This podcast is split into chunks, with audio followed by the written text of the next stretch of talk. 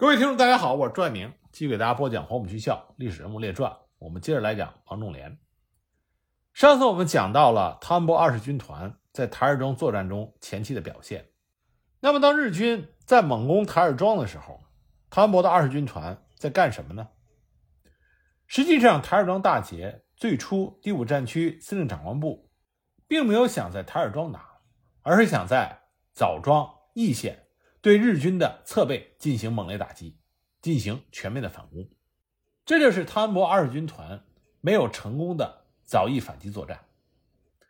关于这次反击作战的理由，汤恩伯军团第二十军鲁南会战战役战斗详报中写得很清楚。该军鲁南集结之时，正遇川军败北之际，为了安稳立足，避开与日军主力的不预期之接触，采取的是。避免临城之决战的方针，一面巩固运河河防以争取时间，一面保持枣义东北高地取得有利之态势。集结完毕之后，则改变方针，转用主力自台儿庄方面北渡运河，反攻枣义。关于反攻的命令和部署，最初可见于三月二十二日第五战区李宗仁司令长官下达的作战命令。作战命令中称，第二十军团欠幺幺零师。配属第三十一师主力，应于二十四日拂晓开始攻击，务先击破义县枣庄之敌，再向临城、沙沟两地侧击，破敌于微山湖东岸而歼灭之。而这个时候，汤恩伯军团的各部队已经陆续到达，集结完毕，兵力方面已足以支撑主动进攻。本来部署坚守运河线的关林征的五十二军，在十三军幺幺零师到达之后，奉命渡河北上。到义县以东的红山镇、兰陵一带集结，计划与待机在枣庄东部山地的王仲廉的八十五军一起，以四个师的兵力对义县枣庄之敌展开反击。那么，根据史料记载，汤伯军团早以反击战最初的部署是这样的：二军团以歼灭义县枣庄临城一带的日军为主要目的，你从日军的左侧背，在三月二十四日开始攻击。关林征五十二军自台儿庄以东渡河，向兰陵镇、红山镇一带集中，现于二十三日前集结完毕。二十四日拂晓，展开于土山、马山、鹅山头一线，开始攻击义县附近之地。需在二十五日完全解决日军。如日军退守义县，则以三十一师监视该部日军，相机歼灭之。三十一师应于二十二日以前以一旅。占领台儿庄运河北岸的城寨，以一旅前出到泥沟附近，对义县方面进行警戒，协同五十二军攻击义县。王仲廉的八十五军在二十三日晚移至台儿庄以北及富山口一带的山地，以一部对临城藤县方面警戒，主力于二十四日拂晓前解决枣庄附近之敌，并确实占领之。待五十二军攻陷义县之后，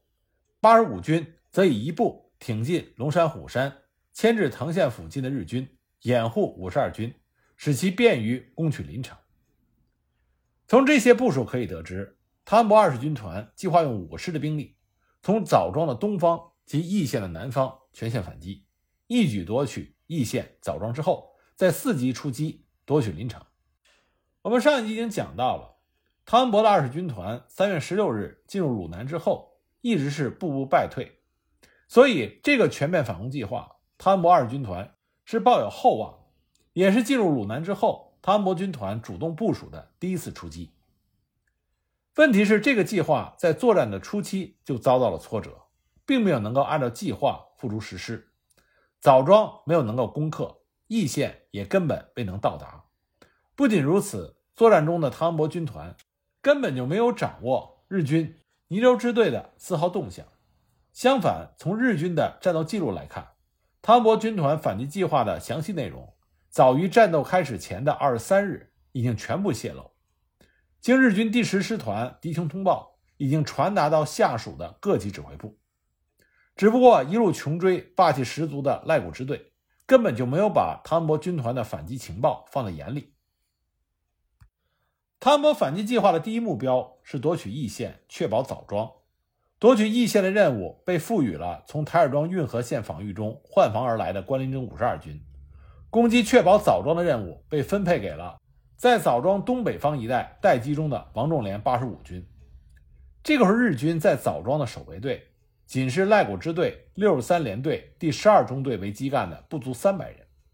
在义县的部队是六十三联队第三大队及其配属部队约两千人。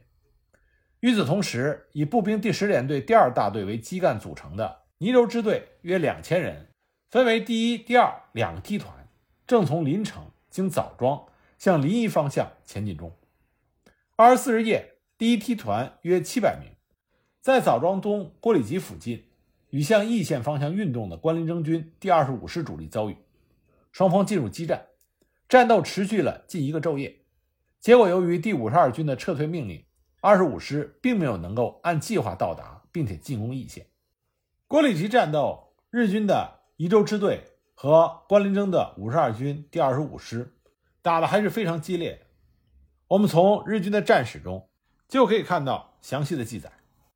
日军战史中写道：“当宜州支队的第一梯团到达郭里集之后，他派出向季官庄侦察的第五中队石井第三小队长，从捕获的国军炮兵中尉的供述中，得知行进中的国军指挥部以及炮兵大队即将到达季官庄，而且呢掩护兵力薄弱，因此日军决定进行奇袭。他们在三月二十五日凌晨三时，由石井少尉。”率领同小队的四十名士兵从郭里集出发，突入到季官庄村内国军炮兵阵地以及旅司令部。在突然袭击之下，国军当场阵亡七八十名官兵。不料战斗之后，日军的突袭小队就遭到了国军大部队的逆袭，寡不敌众。除了奉命传令的几名上等兵逃离升天之外，其余人等全部在季官庄战死。那么，在郭里集的日军听到季关庄方面激烈的枪声，所以呢，就派出了轻装甲车队向机关庄方向前进联络。没想到遭到国军机关炮的阻击被毁，出现了小队长战死的悲剧。与此同时，在郭里集宿营的第一梯团的主力，天明时分也遭到约五千名国军的包围攻击，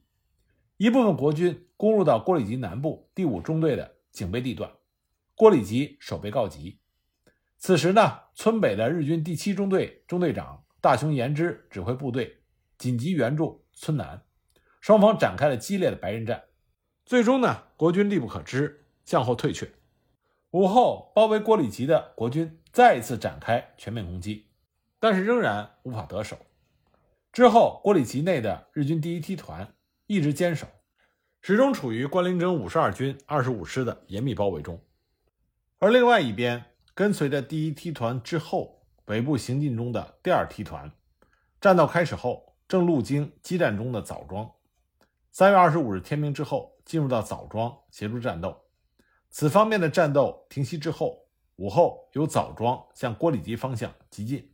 企图解救被包围的第一梯团。不料前进的途中，于郭里集西方两公里处桃园附近，遭到了关林征军第二师的包围攻击。日军第六中队出现了多数死伤，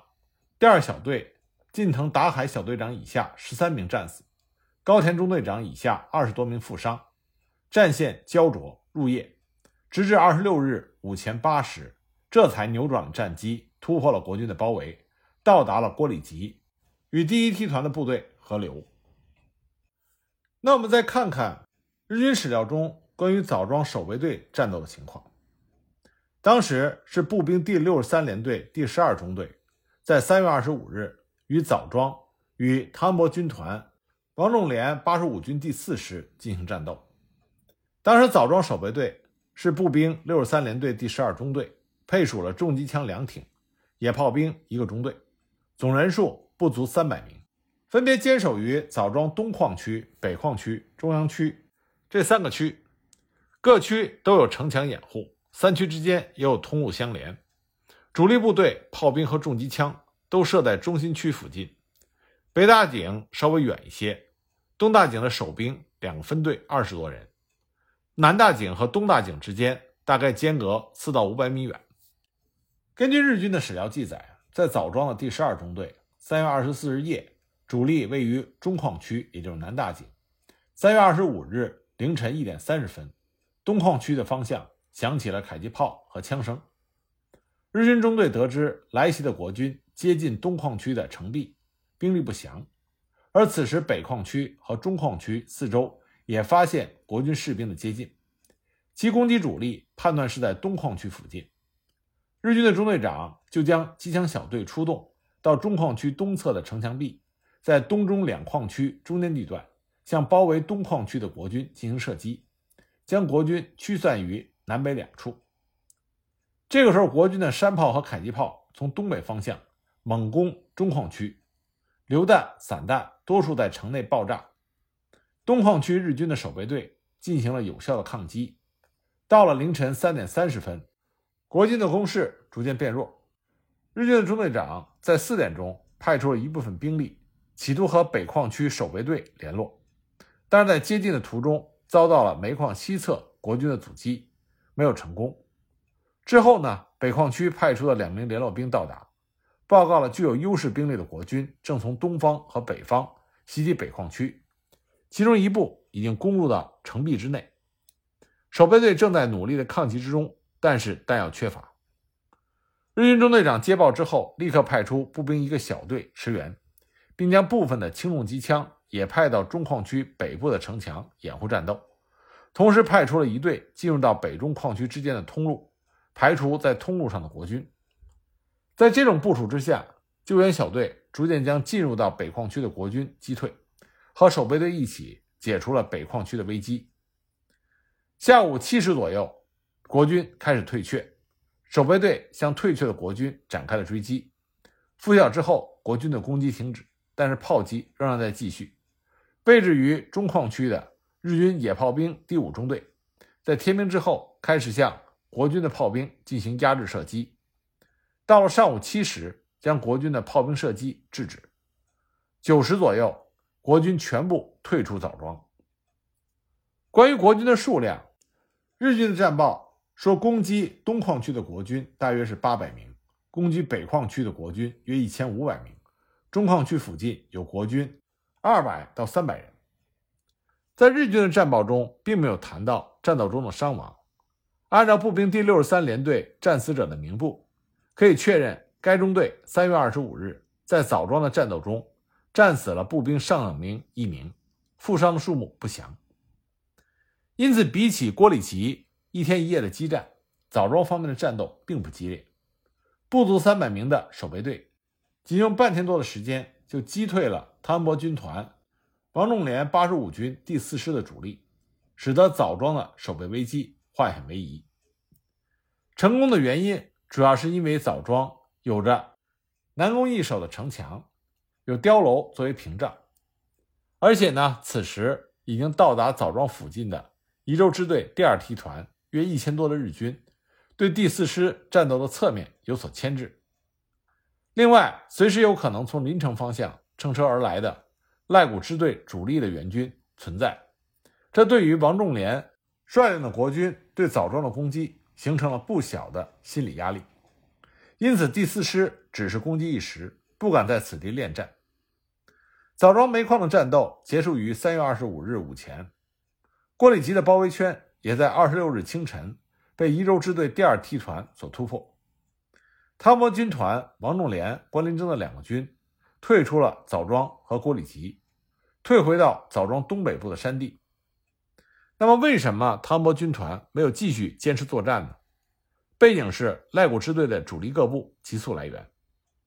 赖谷支队长接到了宜州支队苦战中的报告之后，于三月二十五日的下午九时，下达了赖谷支队作战命令第二十四号，命令当时位于临城的步兵第十联队第一大队，在义县的部队以及旅团的炮兵迅速赶往枣庄救援。赤柴联队长受命之后。派出了第一大队主力，大约是日军三个中队，连夜乘车奔赴枣庄，于三月二十六日清晨五点半到达了枣庄南方八公里处的苗庄，而其后续部队也于从临城向枣庄前进。几乎同时，三月二十五日晨，与第十联队第三大队在韩庄换防的步兵六十三联队第一大队接受命令之后，也迅速的经临城向枣庄方向急进。二十六日清晨到达了东阁府，做出了攻击准备。后续的旅团炮兵各部队，二十六日也陆续前进到了易县附近就位。当天，赖古支队的本部也进入到战斗之后的枣庄煤矿，设立了本部。那么，三月二十五清晨，汤恩伯军团展开攻击之时，枣庄附近的日军只有宜州支队第一梯团和枣庄守备队约一千多人。但是到了三月二十六日的清晨，包括宜州支队全体在内，已有赖古支队主力的步兵三个大队，炮兵约两个大队，一共五千多名日军。他们陆续移动到枣庄东边郭里集南方部署待机，准备与汤恩伯军团在此决战。汤恩伯军团虽然有以多击少、袭击日军一部的自信，但是并没有和日军主力正面冲突的胆略，因此汤恩伯决定。放弃反攻计划，退避到枣庄东部山地。那么，汤恩伯向蒋介石汇报关于郭里集、枣庄两场战斗，他是如何汇报的呢？三月二十五日，在汤恩伯致蒋介石的电报中，他提到：易县之敌为矶谷师团部队约两千多人，本日经过我官军二十五师猛烈攻击，歼灭大半，敌残部向易县县城郭里集一带溃退。本晚继续攻击。二枣庄之敌约千余人，昨晚经我王军第四师猛烈攻击，歼灭大半，敌残部退至枣庄东部中兴公司之中学内，利用坚强房屋以顽抗。本晚亦可解决。三本日午后三时，敌由临城方向增加了步兵三千多人，坦克车四十余辆，可与我第四师泥旅在枣庄西端的齐村激战中。那么，在第三条中所提及的与临城方面日军的增援部队的战斗，在汤恩伯军团的战斗详报中并没有触及。实际上，指的是前述宜州支队日军第二梯团的一千多人。这个梯团在三月二十五日凌晨战斗开始之后，位置于枣庄的西方，所以呢，也被卷入了和王仲联军第四师的战斗。那么，在汤恩伯的电报中。关于郭里奇和枣庄的战斗，并没有给出最后的结果。他谈到了在枣庄方面，第四师至三月二十五日拂晓，克服了中兴煤矿公司之水塔及碉堡三座。郭里奇方面的第二十五师到了三月二十五日的午后三点，也将被围的日军歼灭大半。不过，在报告和记录中出现的各地反击战斗的结果，不是继续攻击中，就是可待解决。但实际上，结局到底如何，在国军的战史中并不见下落。对照日军方面的记录，可知最终的结果，第四师和第二十五师的两处攻击都没有能够最终成功。枣庄煤矿并没有被第四师所占领，被围在郭里集的日军宜州支队也没有按照计划被全部解决。综合国军和日方两方的记录，可以清楚的看到。汤恩伯军团在三月二十五日凌晨之后所进行的枣义反击战，分为郭里集和枣庄煤矿这两个战场。郭里集这边是关林征军的二十五师，师长是张耀明，作战对手是赖古支队派遣支援第五师团的宜州支队，两个梯团合计约两千人。激战之地分为机关庄、古屯店子、郭里集。和郭里集西方两公里的桃园四处。枣庄那边呢是王仲联军第四师师长陈大庆，作战对手是日军步兵六十三联队枣庄守备队，还包括在枣庄西方遭遇战之后进入到枣庄的宜州支队第二梯团。无论是在国军制定的作战计划中，还是在战场的情报搜集中，都没有注意到宜州支队第二梯团。可是日军的第二梯团。约有一千多人，并且配备了炮兵两个中队。三月二十五日凌晨四时，日军这个第二梯队在向枣庄的接近中，在齐村的附近遭遇到攻击枣庄的王仲联军第四师，所以立刻就进入了战斗，以第六、第八两个中队为左右两线，排除国军的阻碍，在上午十一点半进入到枣庄，协助枣庄守备队对枣庄市。接地的国军进行了扫荡，到十二点半结束了战斗。之后，为了救援在郭里吉被围的第一梯团，第二梯团继续前进。在下午三时，于郭里吉西方两公里的桃园，遭到从道沟方向赶来的关林征五十二军第二师主力的攻击，也进入了苦战，在桃园附近止步不前，激战中僵持入夜。到三月二十六日清晨，由于从临城方向赶来的赖谷支队各部援军陆续到达了郭里吉的南方，这就迫使关林征军二十五师和第二师退出了郭里吉战场。最终使得被围困在该地的宜州支队第一梯团得到了解救，并且展开了反击。早乙反击战中最关键的就是日军宜州支队第二梯团这一千多人，他们的参战使得王仲廉军第四师占领枣庄的目标无法达成。同时，正是因为这股增援部队，使得第二十五师郭里吉的包围圈也在三月二十六日午前。没有能够拿下郭里吉，而赖谷支队援军主力到达之后，战场形势恶化，这就使得二十五师必须撤退。战斗的最终结果是包围郭里吉的二十五师第二师攻击枣庄的第四师，双双放弃战斗，退出了战场。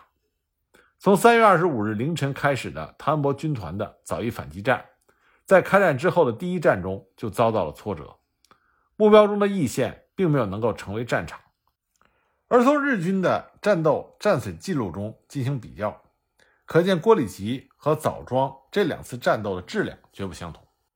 同样都是出战的挫折，但是关林征军的二十五师三月二十五日在郭里吉东南的季关庄、郭里吉，以及第二师在郭里吉西方的桃园，数次重创了日军的宜州支队第一和第二梯团，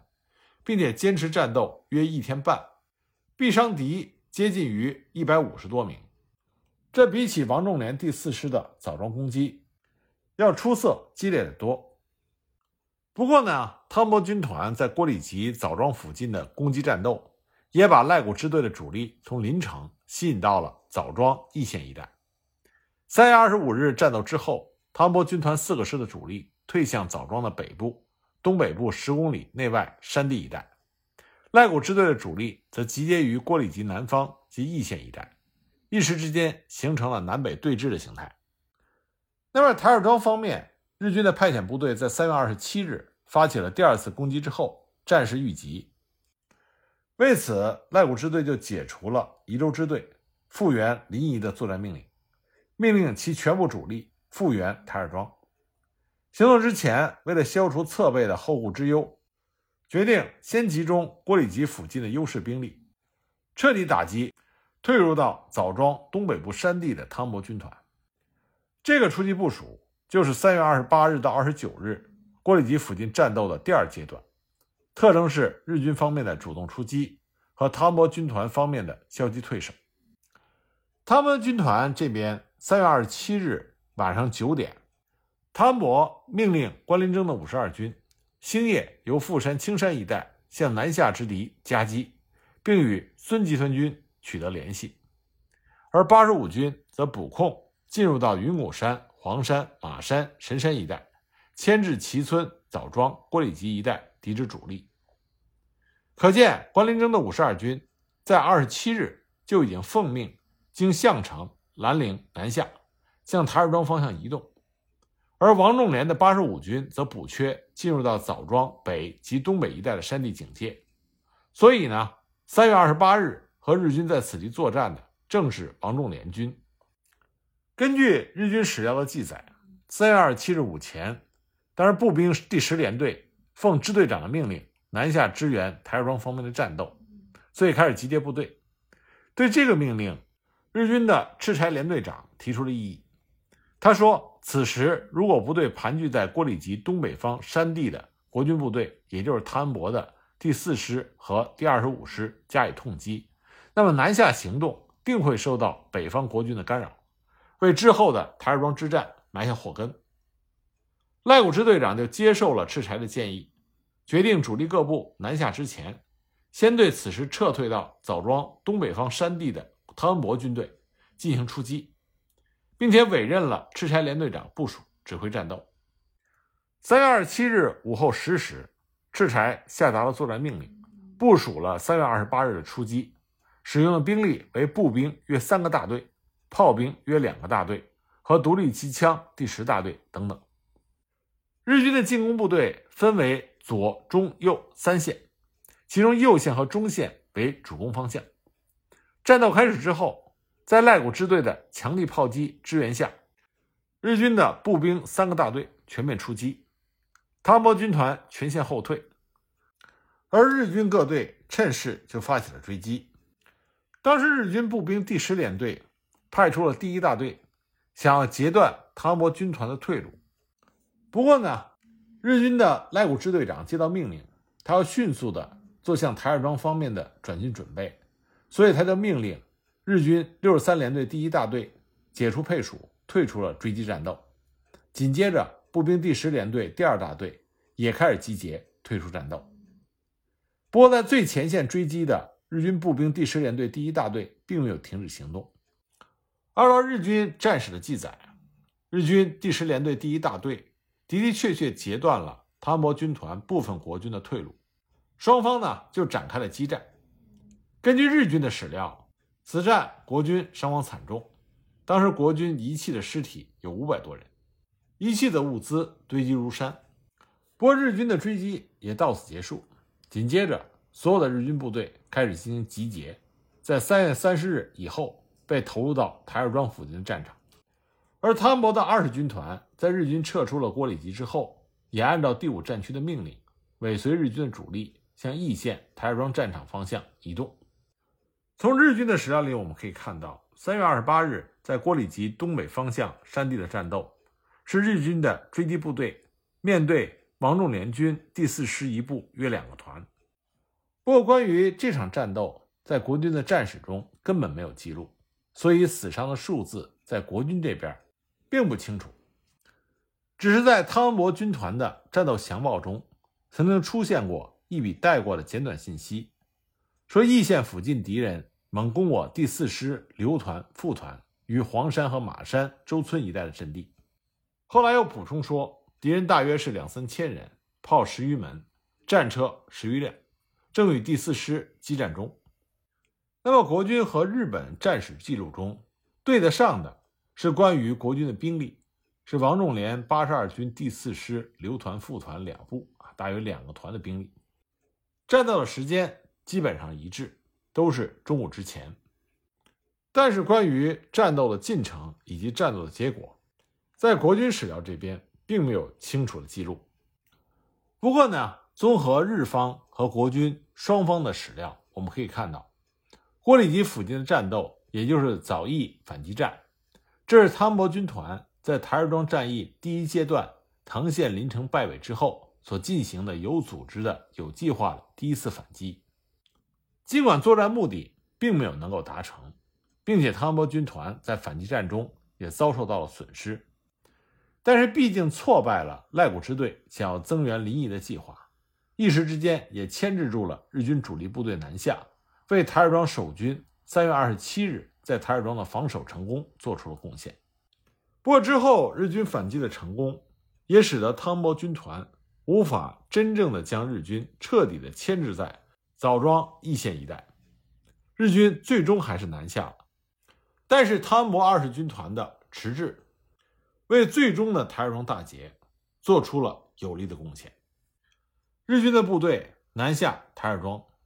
汤恩伯的二十军团尾随而至，台儿庄战役进入到最后的阶段。那么具体的进展如何呢？我们下一集再继续给大家讲。